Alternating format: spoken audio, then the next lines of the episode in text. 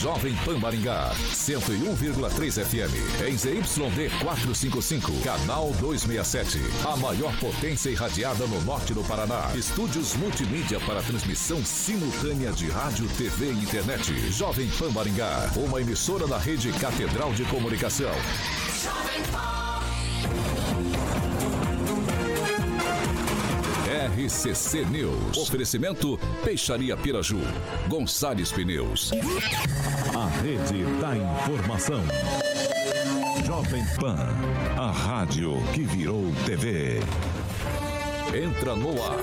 O programa de maior audiência de Maringá e região. RCC News.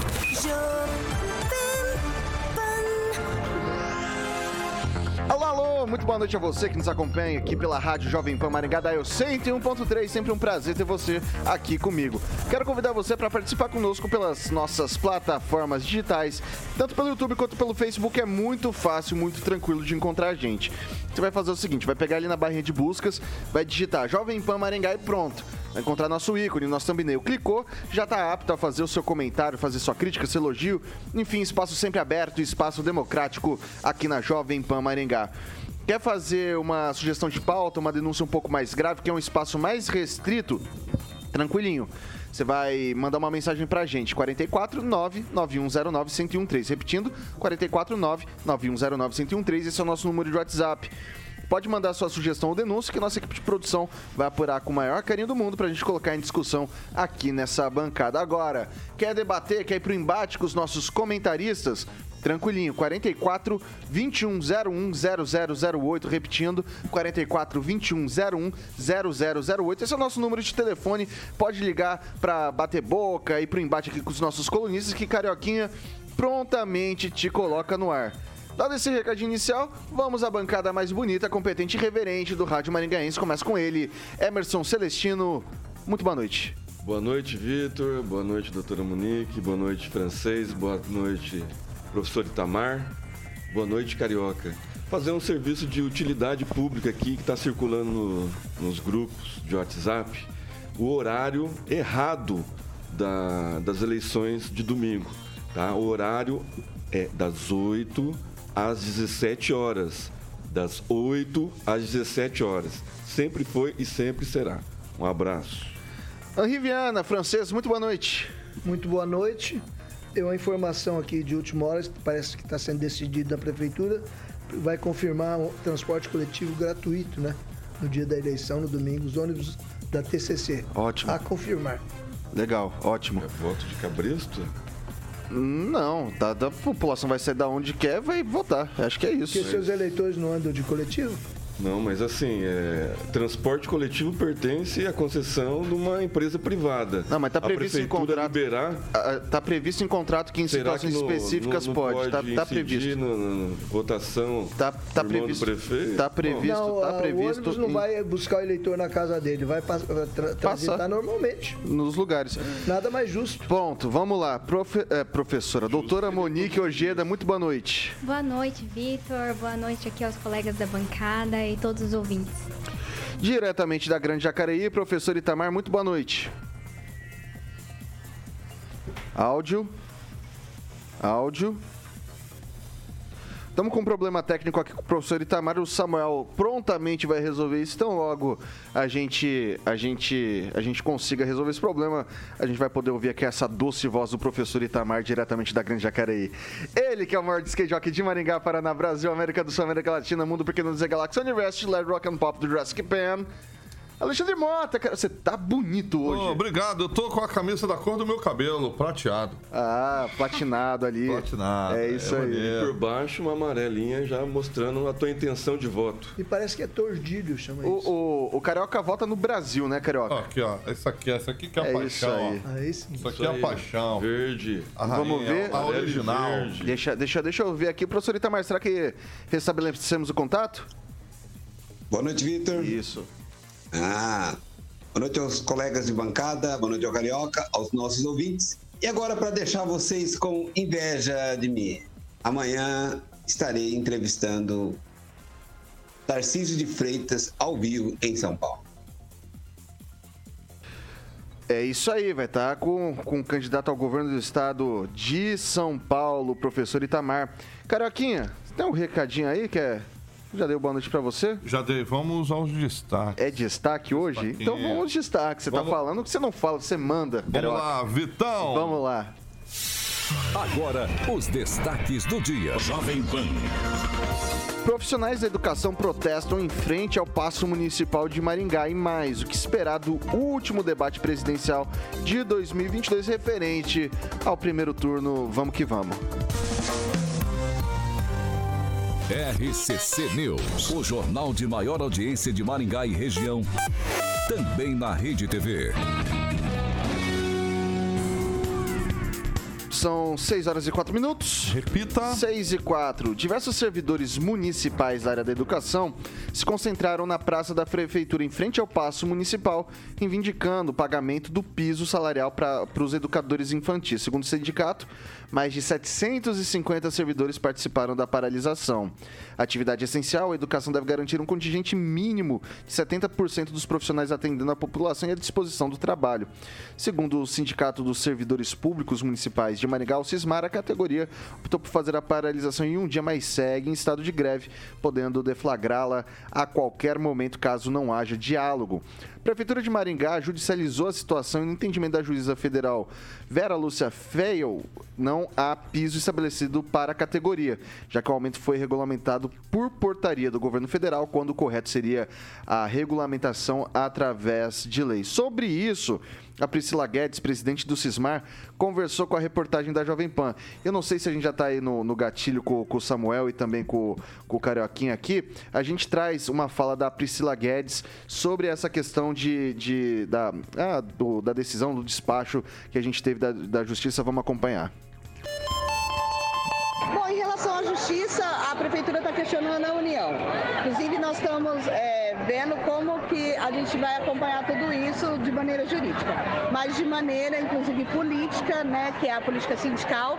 Os profissionais, assim, a direção do sindicato tem caminho que os profissionais querem. E os profissionais, eles estão muito indignados com a postura do prefeito, que nunca adiantou salário, e aí, a véspera de uma manifestação acontecer, coincidentemente, ele faz esse tipo de atitude que é conhecido por nós no movimento sindical por medidas de governos autoritários. Bom, é, essa foi a Priscila Guedes, presidente do Cismar, e, a, e o sindicato informou também que a próxima Assembleia Geral está marcada para o dia 17 de outubro, com indicativo de greve se a prefeitura não negociar com o sindicato. Aí sim, possibilidade real de greve dos servidores da educação daqui da nossa cidade, sobretudo os educadores. A Prefeitura de Maringá, por meio da Secretaria de Educação SEDUC, informa que todas as unidades de ensino, incluindo os centros municipais de educação infantil e as escolas, estão funcionando normalmente, funcionaram normalmente nessa quinta-feira, mantendo o compromisso com as famílias dos mais de 35 mil alunos matriculados na rede municipal. Todas as crianças estão sendo atendidas, disse o município. A administração reforça que investe na valorização dos profissionais da educação e está em diálogo com os servidores municipais, sempre disposto a promover melhorias dentro do limite de gastos com pessoal previsto na Lei de Responsabilidade Fiscal. Em relação ao piso salarial, a Sexta Vara Federal de Curitiba já determinou que a portaria do governo federal para a concessão do piso não tem validade. No entanto, o município já paga salário maior do que o referido piso. Essa é a nota da Prefeitura de Maringá. Foi isso que se manifestou a Prefeitura da cidade em relação a essa paralisação que houve hoje.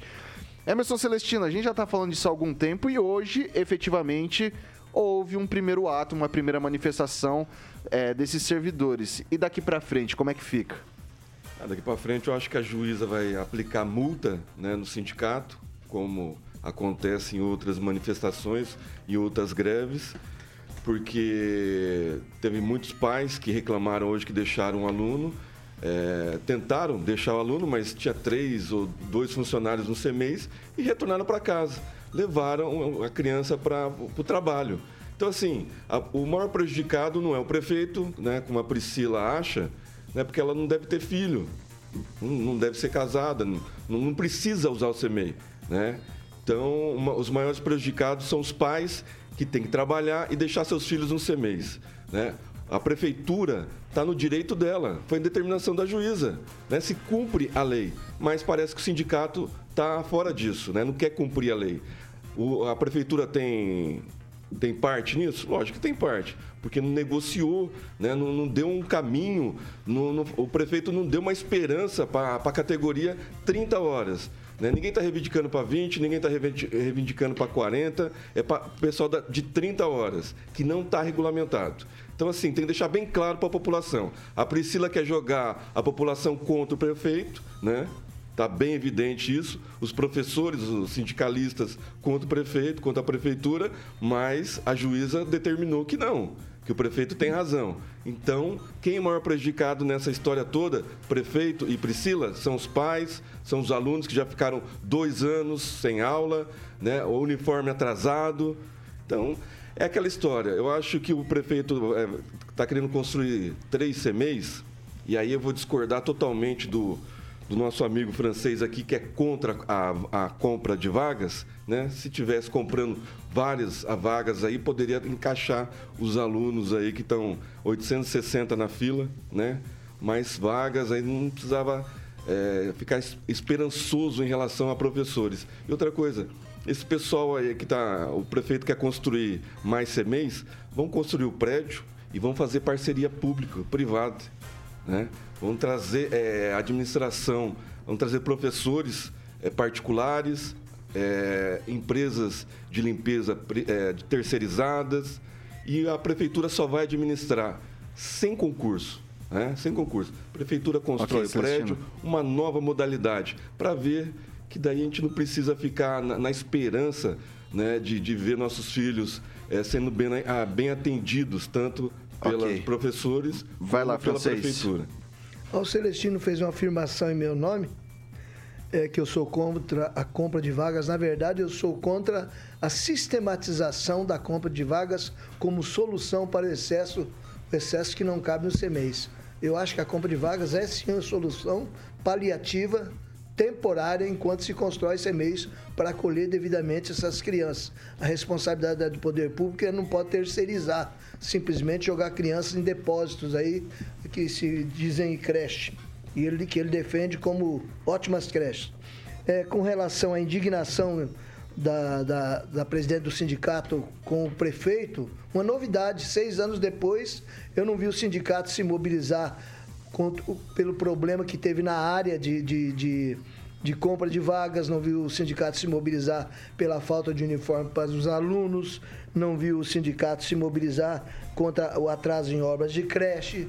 É só agora que mexeu no bolso do sindicato, dos, dos professores, é que eles vêm a público se movimentar em, em véspera de, de eleição e de vacinação de crianças marcada para amanhã e sexta-feira nas escolas, vacinação antipólio, não sei se vai dar problema isso, se amanhã vão faltar mais professores do que hoje, porque hoje a praça ali estava lotada e deplorar né, que a administração pública não tomou providência, não abriu portas para negociar com os professores, que eles anunciaram isso no dia 14 de setembro, quando tiver a Assembleia. Não houve essa negociação e é de se estranhar também a atitude do prefeito, porque ele era o homem da negociação do prefeito Silvio Barros.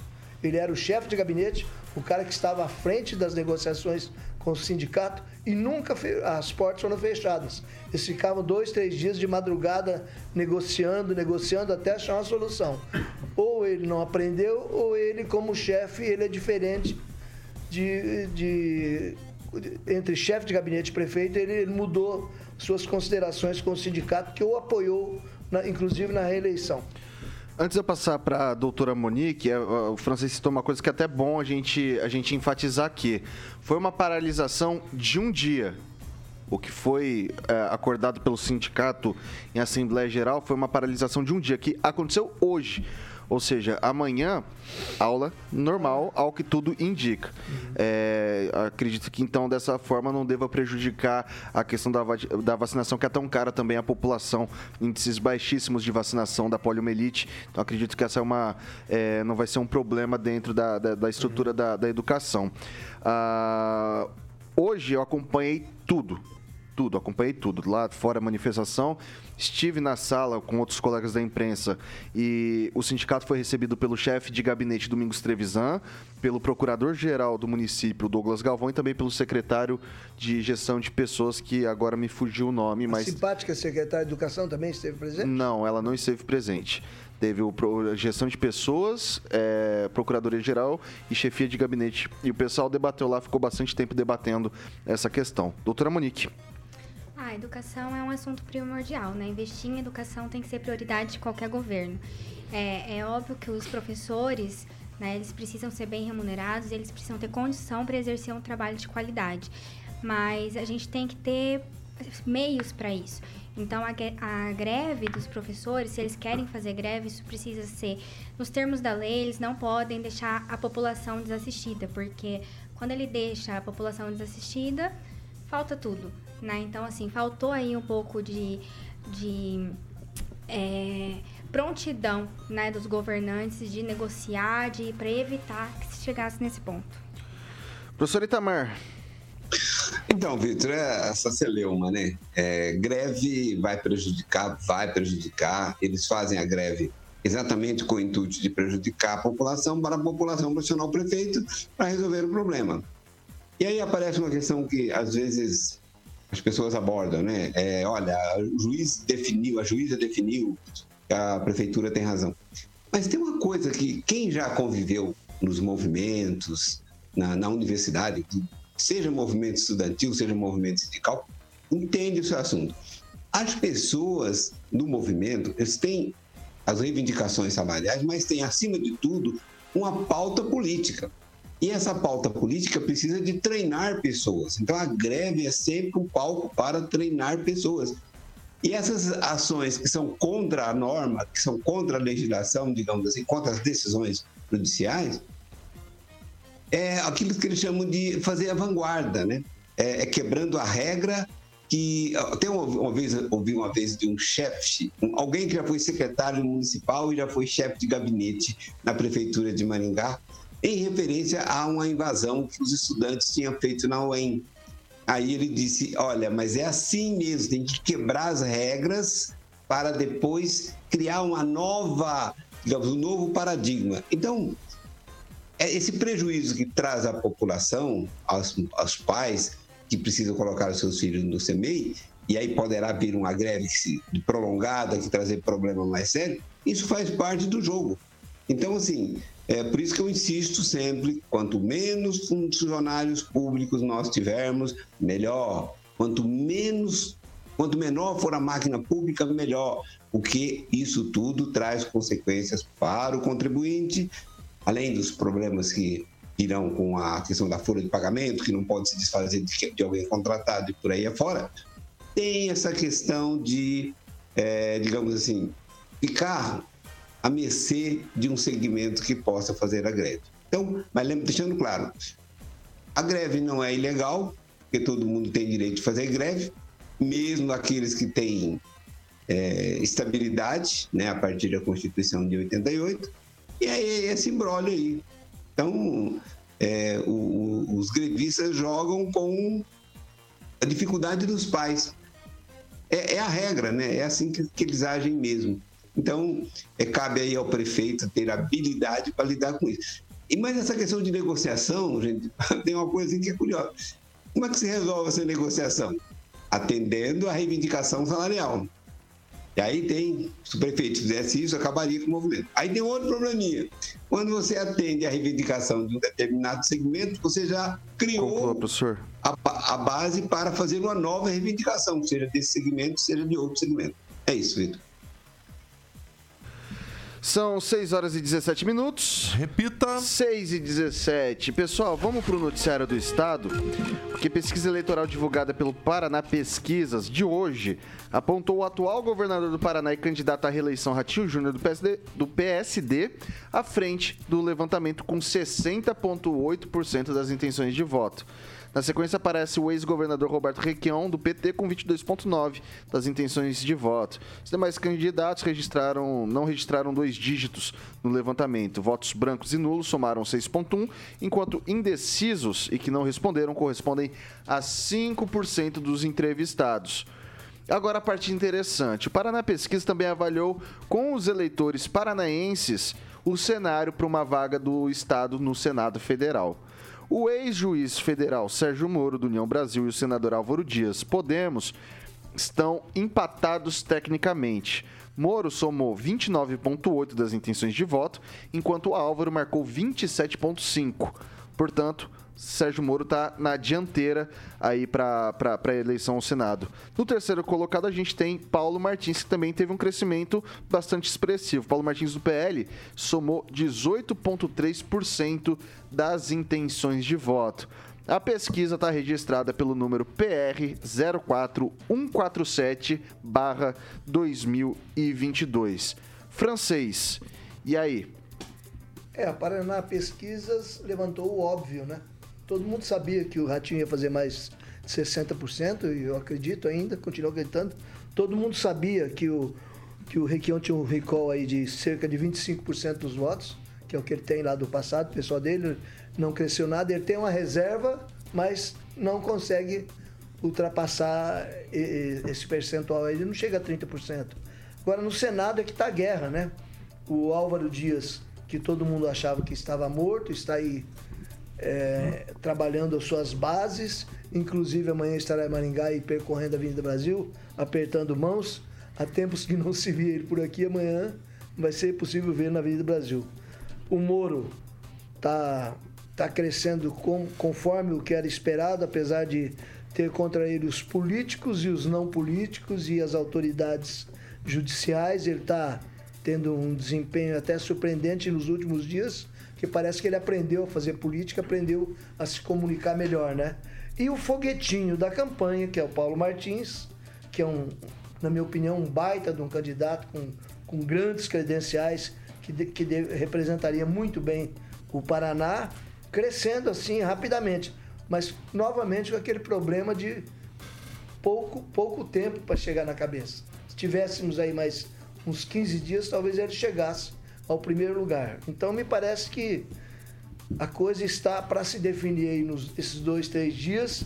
E o Paulo Martins tem veiculado aí muita matéria com o Ratinho e com o Bolsonaro e vamos ver até onde vai o desempenho dele, né? Doutora Monique. É, em relação ao governo, eu acho que não é nenhuma surpresa, acho que todo mundo assim já previa esse cenário do Ratinho estar tá na frente. Acredito que o Paraná, mais uma vez, não vai ter segundo turno para governador. E o que surpreende nessa campanha do Senado é o desgaste da imagem do Álvaro Dias, né? Que está aí concorrendo desde 58 na, na vida pública e a gente vê, assim, ele tendo um, um desgaste mesmo, uma descredibilização das pessoas e o crescimento dos outros, né? Então eu acredito também que o Paulo Martins ele teria chance de crescer se ele tivesse mais tempo, porque o, o Álvaro Dias, ele está aí na mídia há muitos anos. O Moro também teve um reconhecimento nacional, estampou páginas de jornais por muito tempo. Então é uma pessoa conhecida e o Paulo Martins lançou o nome dele agora, né? Apesar dele ter sido deputado, ele não é tão conhecido quanto os outros. Então, assim, é, para mim é uma surpresa o crescimento, a diminuição da intenção de votos do, do Álvaro e, e o crescimento do, dos outros. O professor Itamar, aqui a gente vê um crescimento bastante considerável do Paulo Martins nesses últimos dias de campanha. Ah, esses votos que estão vindo do, do, Paulo Martins são de repente provenientes do Álvaro? É, Paulo Martins, de maneira indireta, caso se concretize um cenário desse, ajuda Moro a se eleger? Olha, eu acho que Paulo Martins vai ficar entre os dois. Não sei se ele ganha, mas vai ficar em segundo lugar ou primeiro lugar. Álvaro Dias se desgasta, vai ficar em terceiro lugar. Isso não resta dúvida. Ah, e só fazendo uma correção aí, a doutora Monique falou, não, não foi candidato no, em 58, não, 58 não, candidato em 68, 10 anos mais depois. Mas também já há muitos anos que ele está na vida pública, aí, né? mais de 50 anos da vida pública. É, vamos, vamos, vamos, por parte, né? Essa, essa história do, o desgaste do Álvaro Dias e a subida do Paulo Martins, É, o do Paulo Martins é esperado, né? Essa, esse, esse crescimento, tendo em vista que apoio do presidente, apoio do Ratinho, que ambos estão, na minha visão, à frente das pesquisas, que tem prestígio. E o Moro, o Moro tenta embarcar aí, né? Só que o Moro também, tirando essas pesquisas, o Moro está se desidratando. Ele tentou colar na imagem do Bolsonaro, mas o Bolsonaro não aceitou ele colar na imagem dele. Inclusive fazendo uma, o santinho e colocando o nome do presidente Bolsonaro como o, candidato a presidente do, da, da eleição. Ou seja, na, tem uma, um, um santinho que ele distribui aí no Paraná, em que ele trai mais uma vez, ele trai a sua candidata à presidência da República e inclui o nome do Bolsonaro. Então, assim, o Moro é especialista em traição. E a população, mesmo aquele que trai os outros, percebe isso. Então, eu creio que o Moro é, não vai ganhar fácil. Eu acho, inclusive, que o Paulo Martins tem condições de ganhar. Mas vamos à questão do Requião, né, do, do, do, do governo do Estado. Olha, é mais ou menos esperado. E aí o Requião, inclusive, ele está muito fraco, né? Porque é são os votos do Requião que ele já tinha, né? Como o francês gosta de dizer, do Rical dele, né? E além disso, ele tem a votação do PT, o que demonstra que no estado do Paraná é, o, o, PT é praticamente inexistente, porque essa quantidade de votos o Requião provavelmente teria se ele saísse pelo MDB ou qualquer outro partido. Né? E aí surge uma questão assim que a gente começa a questionar as pesquisas, né? Aqueles que gostam de questionar, né? Ora, mas o, o Lula tem mais votos no Paraná do que o Bolsonaro e, no entanto, é, o candidato do Lula só tem 22%? Será que alguém vai votar no PT para presidência e não vai votar no PT para governo do Estado? É, no mínimo para desconfiar disso, né, para desconfiar desse quadro. É isso, Vitor. Emerson Celestino. É, o Ratinho não tem adversário. Eu não acredito que o Requião tenha mais voto. Ele está pegando a base eleitoral do, do, PT aqui, que no Paraná não chega a 20%. A relação à, à campanha para o Senado tem mais de 40% de indecisos, né, segundo o próprio levantamento. Álvaro Dias em queda, o Moro estacionou e só quem cresce diariamente é o Paulo Eduardo Martins. Né? A população que, que é bolsonarista, que esteve lá em 2019 é, manifestando, manifestando apoio ao Sérgio Moro antes né, dele sair né, na trairagem do governo federal, né? como eu estive no palanque né, defendendo ele. Aí depois o Sérgio Moro sai. Uma, houve uma ruptura né, da direita. Eu conheço muita gente aqui que é Sérgio Moro e não é Bolsonaro né? Mas o Sérgio Moro está usando a imagem do Bolsonaro ultimamente, está usando a imagem do Ratinho ultimamente. Então, como que fica a cabeça dessas pessoas, né? Eu fico me perguntando. Então, o Paulo Eduardo Martins é o legítimo representante do Bolsonaro aqui no Paraná, é o legítimo é, candidato do governador Ratinho Júnior. Só tem um. Paulo Eduardo Martins. E aí eu faço um paralelo com Santa Catarina, onde o Jorge Seik, que é o candidato ao Senado do presidente Bolsonaro, está em terceiro lugar também. Olha só que coincidência, né? Um estado é, conservador, muito mais que o Paraná, muito mais à direita que o Paraná. O Jorge Seik, que é o candidato do presidente Bolsonaro e dos bolsonaristas, está em terceiro. Então tá uma coincidência aí, né? Então, eu acredito que o que vai dar aqui no Paraná vai dar em Santa Catarina e nos outros estados. O voto é útil né, do presidente Bolsonaro e os senadores que precisam, o presidente precisa formar base, né, visto as demandas aí, as pedaladas do senhor Alexandre de Moraes. Então, o presidente precisa fazer senador e o senador é, que ele escolheu aqui no Paraná se chama Paulo Eduardo Martins. Só deixar registrado aqui, então, é, o Sérgio Moro 29.8, Álvaro Dias 27.5, Paulo Martins 18.3, Rosane Ferreira, 4 pontos. Desirê, 1.6. Aline Sleutz, 1.2. Orlando Pessuti, 0.9. Dr. Saboia, 0.3. Lerson Matias, 0.3. Roberto França da Silva Júnior, 0.3. É, nenhum, nenhum, nenhum branco nulo 8% e não sabe ou não respondeu 7,7%. Não, mas é, na, na estimulada, indeciso tem mais de 40%. É 7,7 aqui o, o Senador valor. é uma. é Na estimulada é eleição pessoalmente 7,7. preocupa. 7,7, tá? É, não sabe, não respondeu 7,7, branco e nulo 8%. Esses são os dados da pesquisa eleitoral. São 6 horas e 28 minutos. Repita. 6 e 28 a gente faz um rápido intervalo aqui pelo Dial 101.3. A gente segue pelas nossas plataformas digitais. A gente tem muita coisa bacana para debater aqui ainda com vocês. E não sai daí, a gente volta já já. Aqui na D21 Motors você escolhe a melhor condição para sair de carro zero. Toda a linha Caoa Sherry com bônus de até 5 mil reais ou taxa de 0,99% ao mês com entrada de 65% e o saldo em 36 parcelas, além da melhor avaliação do seu usado. Acesse d21motors.com.br barra ofertas e consulte condições. No trânsito, sua responsabilidade salva vidas. RCC News. Oferecimento. Gonçalves Pneus, Avenida Brasil 5681, próxima Praça do Peladão. Fone 3122 2200. Peixaria Piraju, Avenida Colombo 5030. Peixaria Piraju. Fone 3029 4041. A Piraju completa 50 anos. A gente está de volta aqui pelas plataformas digitais da Jovem Pan Maringá. Preciso lembrar você, meu caro ouvinte, minha cara ouvinte, se na produção me arranca o pescoço. É, se inscreva no canal, ative as notificações, deixe seu like e, evidentemente, exponha sua, sua- suas opiniões a rodo aí no chat e também nos comentários.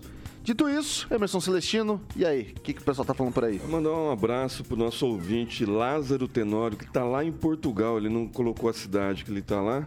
Um abraço, Lázaro Tenório. Ricardo Antunes, sempre participativo. Valdeir Camp. O, o, o Zaqueu Silva, também concorda que é o Paulo Martins que vai ganhar pro Senado. A Mary Bebê, tá falando aqui que o Bolsonaro reeleito. Lula fora. É, Noel Aparecido é, já é, é, volta pro Lula. Celeste Prado, 22, Bolsonaro, não Show, pode falar Celestino. o número, né? Senão não vai sobrar pro resto do pessoal. Deitor. Deitor também não, aqui não, não dá para entender o que ele escreve.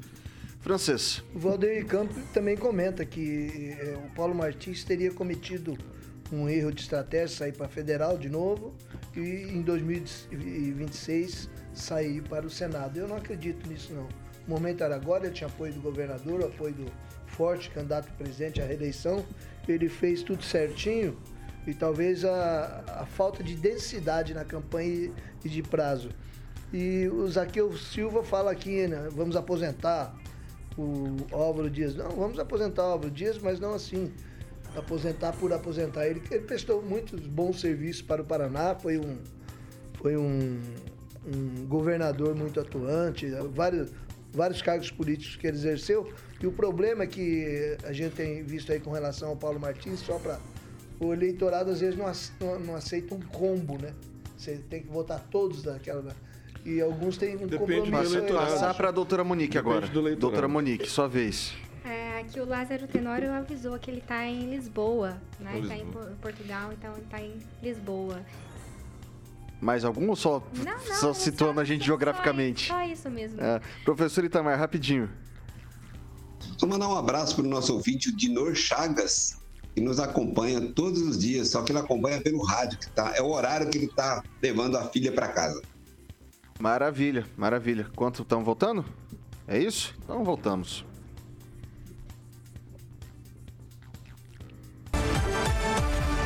Seis horas e 32 minutos. Repita. 6 e 32. Pessoal, é assim. O ministro Benedito Gonçalves, do Tribunal Superior Eleitoral, determinou por meio de uma liminar ontem a remoção de trechos de uma live transmitida pela campanha do candidato e ex-presidente Luiz Inácio Lula da Silva. No ao vivo, o petista interage com artistas e outras personalidades. A acusação feita pela campanha do atual presidente candidato à reeleição, Jair Bolsonaro do PL, diz que Lula promoveu uma super live de 5 horas com a performance de diversos artistas e personalidades.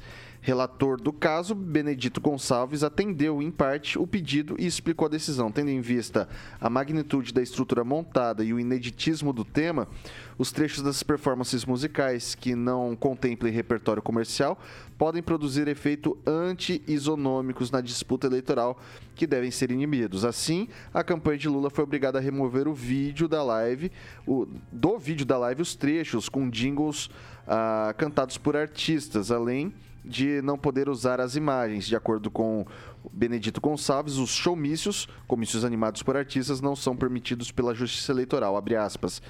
É ilícito que integrantes da classe artística decidam emprestar a sua imagem pública, construída ao longo de uma carreira, não raro definida a partir de ideias compartilhadas com seus fãs, a uma determinada candidatura ou não a, a qualquer outra bandeira. No entanto, o ministro negou o pedido da campanha de Bolsonaro em relação à acusação de abuso de poder político e uso indevido dos meios de comunicação por parte do petista. E aí, doutora Monique, pau que bate em Chico, bate em Francisco? Pois é. Como é que fica, né, nesse caso? A gente olha assim, a gente não, não entende onde é que está a igualdade de tratamento aí dos candidatos, porque para um tudo pode, faz vista grossa e para o outro lado nada pode, tudo é vetado, tudo é perseguido. Então a gente está vivendo uma, uma situação aí bem complicada de insegurança jurídica, porque a gente não vê par, é, imparcialidade das pessoas que, que estão aí julgando, né? A gente vê mais as pessoas realmente militando politicamente em, em prol daquilo que elas querem. Passar agora para o professor Itamar. Então, Vitor, eu acho que essa questão da, das censuras que estão sendo feitas é algo muito ruim, muito prejudicial. Claro que a campanha do Bolsonaro também tem que aporrinhar um pouco o outro lado, porque todas as coisas que são feitas pelo presidente Bolsonaro tem sempre alguém de aluguel lá no Senado, um tal de, chamar, um tal de Randolfo Rodrigues, que entra na justiça, ou alguém da, da própria campanha entra na justiça, e aí a justiça prontamente atende. Né? Até a questão da utilização da, do Palácio da Alvorada para fazer a gravação, sendo que o presidente mora lá. Mas nessa questão aí do, dessa live com os artistas, é, eu tenho minhas dúvidas se isso traz voto para alguém, né? Primeiro que aquele amontoado de gente feia, que não tem boa reputação, inclusive do ponto de vista moral com as pessoas, como aquela atriz da Globo, uma meia maluquinha lá que diz que fica excitada diante da, da, da urna eletrônica, né? Esse tipo de gente, quanto mais fazer, fizer propaganda para o Lula, acho que é pior para ele, né? Porque a gente precisa. Vou usar um ditado que meu pai sempre utilizava: quando alguém te elogiar, que você ficar sabendo, procura saber quem é que está te elogiando. Mas quando alguém fala mal de você, qualquer um, qualquer um pode falar mal de você, que isso não vai te atingir, né? Então é mais ou menos isso. Então, é, e aí só, só, demonstra isso a hipocrisia da esquerda, né? Porque a esquerda é hipócrita por natureza. Como já dizia, inclusive, a filósofa Emanuela Dávila, né? Vamos para a rua com a nossa garra, com a nossa hipocrisia. Porque ela condena nos outros exatamente aquilo que ela faz. E ela faz, digamos assim, é, ininterruptamente. A todo momento eles estão utilizando aquilo que eles condenam nos outros candidatos. É isso, Vitor. Emerson Celestino. É, esse mesmo desembargador, esse mesmo juiz, né, proibiu as imagens de 7 de setembro, proibiu o presidente de fazer live. E essa super live, né, que teve participação do Felipe Neto, ator da, que faz o Incrível Hulk lá, o Mark, não sei das quantas, um monte de artista lacrador, no mesmo horário o Paulo Guedes estava no Flow. O Paulo Guedes, né? O Paulo Guedes estava com 200 mil pessoas ao vivo. Todos esses lacradores aí estavam em 146 mil. O Paulo Guedes sozinho tinha mais gente. Já deu mais de 1, 1 milhão e 200 mil visualizações o Paulo Guedes. O, o showzinho, a live aí deu 700 mil. Então, assim, eu concordo com o professor, não fez diferença nenhuma, né? O, o Benedito Gonçalves poderia deixar, mas foi um pedido da campanha do, do, do partido do presidente. Então, eu acho que ele deu uma, uma meia canetada, né? uma meia pedalada, e só para mostrar serviço. Mas é, é a dicotomia, é a, a diferença entre as duas partes. mas essa super live aí, o Paulo Guedes tirou de letra. Henri Viana, francês, sua vez. A palavra e definição hipócrita tem antecedente histórico. Foi a deixa para o assassino que invadiu o camarote do presidente dos Estados Unidos, Lincoln, para matá-lo com um tiro na cabeça. Quando o ator pronunciou hipócrita, ele sabia que o público ia possibilitar a entrada dele aí, que todo mundo ia cair no riso. No caso específico aí, realmente são artistas hipócritas, porque eles estão eles estão trabalhando em proveito próprio. Eles se beneficiaram da Lei Rouanet durante os governos Lula e Dilma, inclusive tendo o ministro Gilberto como ministro Gilberto Gil, que é um, um colega, e, e todos eles e familiares se beneficiaram de gordas verbas públicas da Lei Rouanet para shows e, e, roteiros que o povo mesmo nunca teve acesso, porque eles inclusive cobravam ingresso por produções com dinheiro público e agora estão aí tentando voltar. O Lula visando interesse próprio. Não é interesse político nos destinos da nação, é interesse em voltar a Lei Rouanet para que eles possam faturar alto, é, inclusive com esse dinheiro, tendo acesso a esse dinheiro, eles tiram o acesso dos artistas que estão surgindo e que poderiam, esses sim, mais próximos do povo, é, fazer bom uso dele passar rapidinho para encerrar esse tema o professor Itamar. Olha, estou conferindo aqui a live do Lula de 5 horas, com todos os artistas, somam, somam agora, nesse horário, é, 189 mil visualizações. Até agora. Total, não é simultâneo. E 22 mil curtidas. É isso, Vitor. São 6 horas e 40 minutos. Repita. 6 e 40. Agora a gente vai pro recadinho dos nossos amigos da Beltrame Imóveis Carioquinha. Quem procura na Beltrame? Acha, Vitor! Ah, garoto! Maravilha. O Celestino, como sempre, o garoto propaganda aí, autorizado pelo grande Toninho Beltrame, vai narrar mais um empreendimento da Beltrame Imóveis, né, Celestino? É, o ouvinte pergunta pra gente, né, Carioca, ah. se a Beltrame só lida com alto padrão. Não, a, a Beltrame está há 18 anos no mercado, lidando com todas as classes, com todos os empreendimentos, né? Classe A, B, C, D, E, F, G.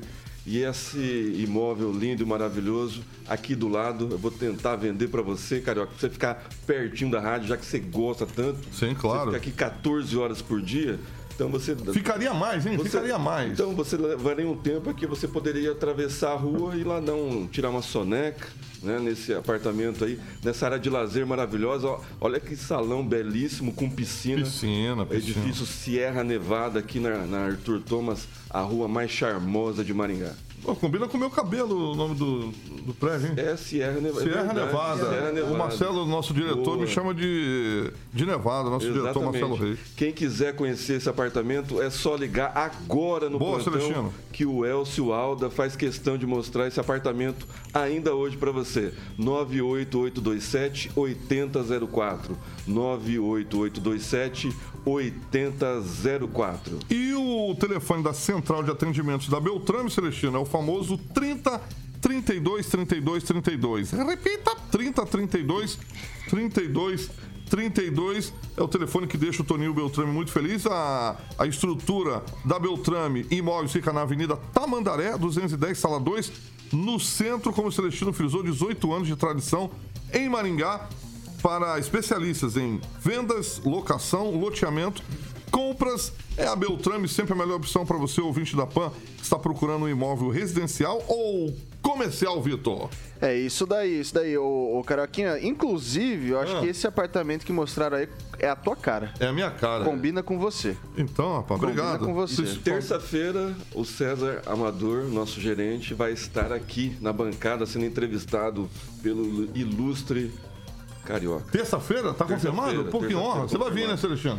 Não sei, vamos vem ver. Aí, vem aí, ó. Conhecer, vem pode vir. Vou conhecer o César, então já conheci o proprietário, que é o Toninho Beltrame, e agora o César, que é o gerentão lá da Beltrame Imóveis, vou ter a honra de estar fazendo a segunda entrevista. Com certeza vai trazer novidades, Espírito Santo, Santa Boa. Catarina, muita coisa acontecendo, vários loteamentos aí da Beltrame Imóveis. Um abração aí para toda a equipe da Beltrame. São 6 horas e 43 minutos. Repita. 6 e 43. Pessoal, Hoje, a Rede Globo realiza o último debate com os candidatos à presidência da República. O confronto entre os pleiteantes ao cargo máximo do Executivo Nacional tem isso marcado para as 10h30.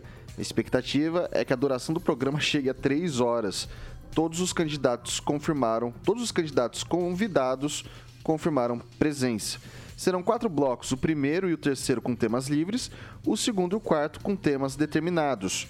Ao fim do quarto bloco, cada candidato fará suas considerações finais. A mediação será feita pelo jornalista e âncora do Jornal Nacional, William Bonner. O que esperar desse debate, que é o último derradeiro desse primeiro turno, né? Desse primeiro turno, enfatiza-se. Uh, uh, não sabemos se teremos segundo, mas assim, se vai ter, se não vai, enfim. Uh, eu quero saber, Celestino, é, o que, que você espera desse debate? A postura dos candidatos, do Lula, do Bolsonaro, do, do Ciro Gomes, quem que vai para ataque, quem que vai ficar na defensiva, quem que vai ficar sorrateiro. O que, que você espera desse debate? Eu espero a Soraya virando onça, né? o Ciro é, virando ursão, né? que ele gosta de atacar todo mundo, a Simone Tebet defendendo o ex-presidiário e atacando o presidente Bolsonaro, o, o ex-presidiário tentando se defender né, das acusações é, dos roubos e demandas que ele não tem como se defender, ficando vermelho e pedindo ajuda para o William Bonner. O presidente Bolsonaro né, mostrando o que ele fez. Vai ser aquele joguinho. E o padre Kelmo né, de, tentando passar sobriedade, apaziguar o ânimo, não querendo, não deixando a Soraya virar onça, Simone Tebet fazendo de, de vítima, o Ciro querendo é, fazer ligação com Lula, o Lula chamando o Ciro para o segundo turno, que não vai ter. Né? Vamos fazer a barba do Vitor aqui segunda-feira ao vivo. E, e é isso, Vitor. Eu acho que o presidente Bolsonaro tem muito a mostrar. Né? É um jogo ah, na política, o francês depois vai poder falar a respeito disso. É, Simone Tebet está com o ex-presidiário, a Soraya, que vai virar onça, está com o ex-presidiário, o Ciro é o isento da história e o padre Kelmo vai tentar defender o presidente Bolsonaro okay, com, com a anuência do William Bonner, que vai tentar ajudar o ex-presidiário eu sou mediador, eu vou dar o meu, meu, meu direito de resposta, porque você citou a minha barba. Então, eu não vou faz, falar nada para você. Você quer ver o que vai acontecer com o Celestino na segunda-feira? Me siga nas redes sociais. O Instagram é arroba Victor Duarte Faria. Você pode entrar no meu Instagram que você vai entender o que, que aconteceu. E daí eu conto com... Você pode dar ali o seguir, fica tranquilo. Depois, não precisa nem continuar seguindo, porque eu quase não publico nada. Mas isso eu vou publicar. E eu não vou ficar falando aqui no ar não da nossa aposta, tá, Emerson Celestino? Riviana, francês, que esperar do pessoal? É o mais malandro de todas, Luiz Inácio Lula da Silva, vai procurar instilar no seu pessoal e nos que estão em dúvida é, a, aquela impressão de que ele é Lulinha Paz e Amor, que deve ganhar no primeiro turno. Isso é o que ele vai procurar instilar para atrair mais votos e, e, e, posar de bonzinho. Então, mas, mas daí nesse, nesse cenário que você traça agora, esses candidatos, esses candidatos que estão na, na cabeceira, eles vão pro ataque pessoal um com o outro ou vão ficar na defensiva? Ah, com, certeza, com certeza o Lula vai destilar alguma coisa contra o Bolsonaro, tipo a, as mortes da Covid. Esse é um ponto forte, né? Da pedalada, talvez, que caçara Dilma e ele não, dois, dois pesos, duas medidas. Mas o Bolsonaro, eu acho que ele vai ser todo militar, todo ataque, vai pegar pesado, porque ele tem interesse em desconstruir a imagem do Lula e principalmente chamá-lo de ex-presidiário, né? Agora os outros são figuras de retórica só que vão ficar ali, talvez você dê para identificar no segundo turno para que lado que eles, eles irão, né? Nesse, nesse caso, se bem que pelos posicionamentos que eles já têm, ficará difícil é, comandar os eleitores que eles têm para esse ou para aquele candidato. Agora, eu, eu, acredito também que devido ao horário muito tarde, 22h30, é, a maior parte do eleitorado vai estar dormindo. Ninguém vai ficar até 1h40 assistindo debate, não. Mas é obrigação é nossa que é, o Vitor vai perguntar amanhã pra gente. A escolinha do Vitor amanhã vai pegar Somos pesado. nós, eu vou, nós eu vou... que teremos que comentar amanhã, que vamos assistir. Porque o primeiro e o terceiro blocos vão ser ótimos que vão ser temas livres de candidato para candidato. Agora, o segundo e último bloco vão ser temas determinados. Nesses temas determinados, eu acredito que a gestão Globo de qualidade é não vai deixar espaço para pegar o Lula, na, pegar o Lula na, na, contramão. Eu vou fazer. E aí talvez tenha um, um docinho para ele. Vou, eu vou combinar com você, Francisco, que para você eu só vou com, perguntar coisa do primeiro bloco amanhã, tá? tá? A gente fica combinado assim. E considerando também que o mediador será o senhor William Bonner, que disse na entrevista com o Lula, o senhor não deve nada à justiça. Então, não é à toa que o Lula pulou ah, o debate do SBT. Doutora Monique Ojeda, último debate a audiência marcou sete pontos, não uma, um índice de audiência muito expressivo para uma TV aberta. Esse, esse, esse debate de hoje à noite, será que a audiência é maior, primeiro? E segundo, é, vai ser aquele esquema mais ah, cordial ou não? Taca a machadinha no meio e deixa o povo se engolir lá no meio? Eu acho que. Não, primeiro eu quero dizer que eu tô ansiosa pro dia 3. É isso. Independente é de quem isso. perder essa aposta, é vai ser bom. Isso. Vai ser bom. agora sim, eu acho que vai ser lenha na fogueira hoje, sabe? Porque é, os candidatos estão aí pro tudo ou nada. Eu acho que vai todo mundo um jogar em cima do outro. Eu acho que o Ciro, depois do que aconteceu essa semana, ele vai pro ataque também, ele não vai ficar calado. Então, assim, existiu uma pressão muito grande para ele desistir da candidatura. Eu acho que ele não vai deixar isso passar. Hoje, no, no debate, eu acho que o Ciro vai estar bem agressivo. E em relação né, a, ao Lula estar tá nesse hoje aí, a gente não pode esperar muito de pedir perguntas direcionadas para o Lula, nada que coloque ele em saia justa, isso vindo da Rede Globo, porque o que a gente viu na sabatina dele, ele quase nem conseguiu falar, né? Então ele foi quase defendido ali, ele não foi nem questionado, nem entrevistado. Então eu acho que é essa postura que vai ter no, ali do William Bonner. Mas o primeiro e terceiro bloco serão temas livres, livres. e os candidatos poderão contrapor violentamente. Esse... Então, vão usar suas melhores armas nesses dois blocos. É. Passar para o professor Itamar. Bom, Vitor, seria muito interessante que a Simone Tebet perguntasse ao Lula aquilo que a vice dela, a Mara Gabrilli, né, fala a respeito do Lula no caso Celso Daniel. Seria muito interessante, né? Mas ela não vai fazer isso porque ela está lá para fazer uma espécie de escadinha para o próprio Lula. Pelo menos é o que ela tem se manifestado nos outros debates. Eu acho que quem vai dar um show aí, porque vai ser novo, é o, o padre Kelmo. Ele provavelmente ele pega muito bem as questões, não perde o raciocínio, não xinga, né? Porque o, o Ciro Gomes, ele é bastante engraçado, mas já então nós já estamos acostumados com o estilo do Ciro Gomes. E o estilo do Padre Kelmo, ele é, ele vai estar mais contundente hoje do que esteve na semana passada. Agora, eu acho assim, sem surpresa, sem surpresa, e como o francês acentuou bem, a Globo deve ter cuidado muito bem de proteger o Lula nesse debate, porque é o candidato da Globo. Né? É... Agora, não resta dúvida nenhuma que o Bolsonaro vai arrasar de novo e vai dar audiência para o debate, vai dar audiência depois também nos recortes que as pessoas publicarão. E eu também, como levanto muito cedo amanhã, pediria a você que a pergunta para mim de amanhã fosse apenas do primeiro bloco. Ok, eu vou, vou dar essa colher de chá pro senhor também, mas o então restante vai sobrar pra, vai mim, sobrar pra você. Você trata de assistir inteiro, é, tá? Que eu vou, que vai ser, vai ser puxadinho aqui. Deixa, eu, deixa eu perguntar, esse modelo, esse, esse modelo de, de debate, ele tá ele tá obsoleto, francês? Esse modelo de debate que a gente tem aqui no que a gente vê algum, alguns perfis de debate diferentes no exterior. E aqui no Brasil é tudo meio quadradinho. Eu lembro daqueles. A gente recupera vídeos da redemocratização, é um quebra-pau, era um negócio talvez até circense, assim. Isso. Isso. Isso. isso é, até que ponto o debate hoje influencia na opinião da população brasileira? A influencia muito, conforme as que todo candidato que se preze, ele tem alguma pergunta bomba, né? Alguma coisa para implodir o outro nesse, nesse debate final. Agora, o pior problema do debate, desse debate da Globo especificamente, é com relação ao horário. Esse é um problema. 22 e 30.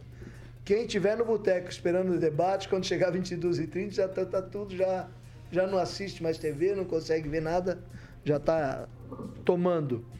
É... Mas quem tá no boteco não consegue neste Pantanal, né? já fica tudo pantanoso. Já fica tudo esquisito, Não, mas né? o, outro, o maior problema desses debates é o excesso de candidatos. O excesso de candidatos. Sete candidatos não dá para você tirar prova de nada, é, embola demais, não, não tem... O sujeito tem que responder, não consegue. O debate bom é segundo turno. Celestino, é, é, modelo, um modelo de debate está obsoleto? Ou, ou, dá, ou, traz resultado ainda do ponto de vista prático, pragmático na, na campanha? Eu, eu digo, Bolsonaro foi mal, cai os votos, Lula foi bem, aumenta. Lula foi mal, cai os votos, Bolsonaro foi bem, aumenta. Isso, isso tem um efeito prático? Não. A, a Globo já decidiu eleições, como na época do, do Collor, inclusive. Agora a Globo não faz mais diferença, né? O consórcio, o pool, né? Globo, UOL, Folha de São Paulo, que tem a Mônica Bergamo, que adora Jovem Pan, né? Mete o pau dia sim, dia também. Então esse povo aí já não faz mais diferença. O que faz diferença é a rede social, o engajamento. E aí o presidente Bolsonaro leva ampla vantagem sobre até a Rede Globo. Né? Tem alguns é, produtos da Jovem Pan que já está na frente da, da Rede Globo, né, em, em, várias, em vários números aí. A plataforma né, do YouTube que transmite é, o nosso programa aqui, por exemplo, é, 35% é conteúdo da Jovem Pan no mundo. Então, assim, é, não faz mais diferença o horário, Rede Globo, okay. Consórcio, Folha de São Paulo, Mônica Bergamo. Okay. Vai dormir, Mônica do, Bergamo. Do, doutora Monique, o modelo de debate está obsoleto? Faz diferença ali na decisão do eleitor? Eu acho que não faz diferença, Vitor. Eu acho que as pessoas vão assistir mais mesmo para entender, para ver o que, que cada um está falando, para ver quem que foi exposto. Eu acho que hoje em dia é, não esclarece dúvida, não, não leva a convencimento do eleitor um único debate. Sabe? A gente tem muito acesso à informação, os, os candidatos estão aí na mídia, tem muito corte de entrevistas rodando. Então as pessoas já sabem, já conhecem o discurso de cada um. E ali é o que o francês falou: é, é, são muitas pessoas e tem pouco enfrentamento. Às vezes você queria ter um enfrentamento ali de dois candidatos que, são, que estão acima da pesquisa, mas eles dificilmente vão ser sorteados para falar um com o outro.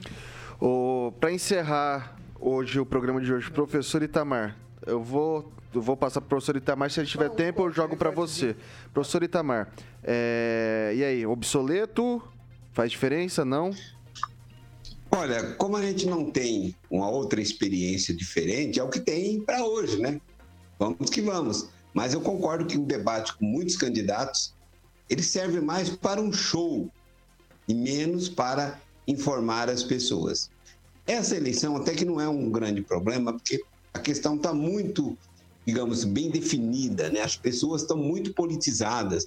Hoje você conversa com qualquer tia, ela sabe nome de ministros do Supremo Tribunal Federal. Então, digamos assim, nesse, nesse atual estágio, para essa disputa para a presidência da República, eu acho que é, todo mundo já tem uma, uma, posição definida. E aí, alguém pode perder voto, alguém pode ganhar voto, mas é uma parcela muito pequena. Mas esse modelo que se faz, por exemplo, na Globo, na Bandeirante, para cargos como governadores, senadores, eu acho muito defasado que precisaria criar um novo modelo. É isso, Vitor. Rapidinho, francês, mata. É o problema específico que eu acho nos debates, está falando aí sobre o, o, vencimento do modelo de, desse tipo de debate. Eu acho que os, é, tem muita futrica, muito recorte, muita tipo acusações de botequim, você disse aquilo, uma besteirinha, uma coisa. Quando os candidatos deveriam ser confrontados com metas estruturantes do país, problemas reais do país, o que, que o povo quer, o que, que o povo precisa, o que, que a nação precisa.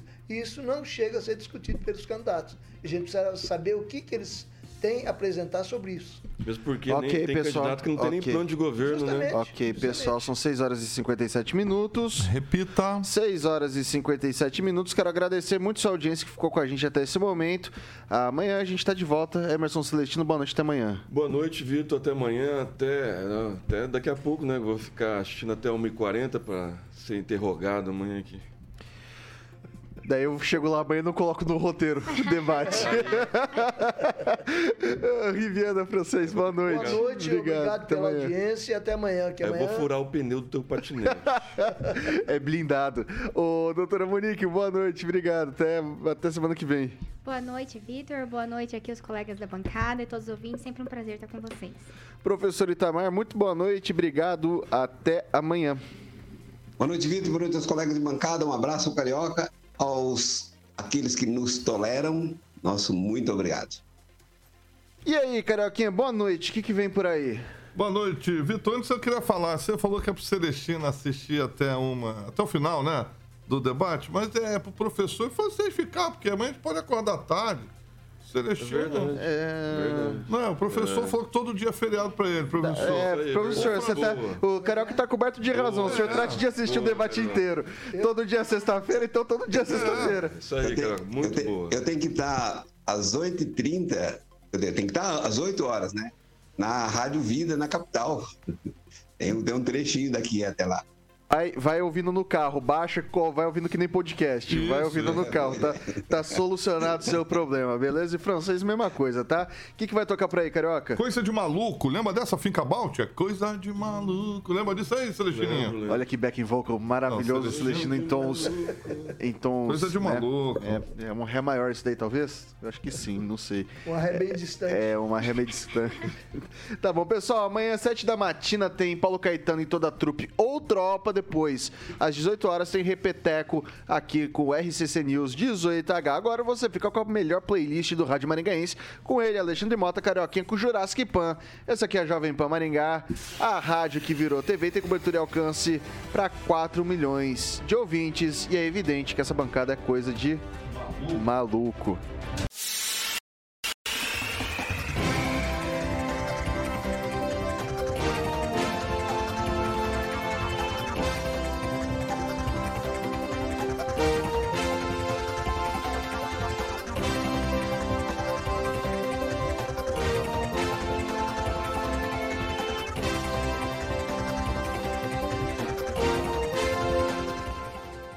Opinião de nossos comentaristas não reflete necessariamente a opinião da Rede Catedral de Comunicação.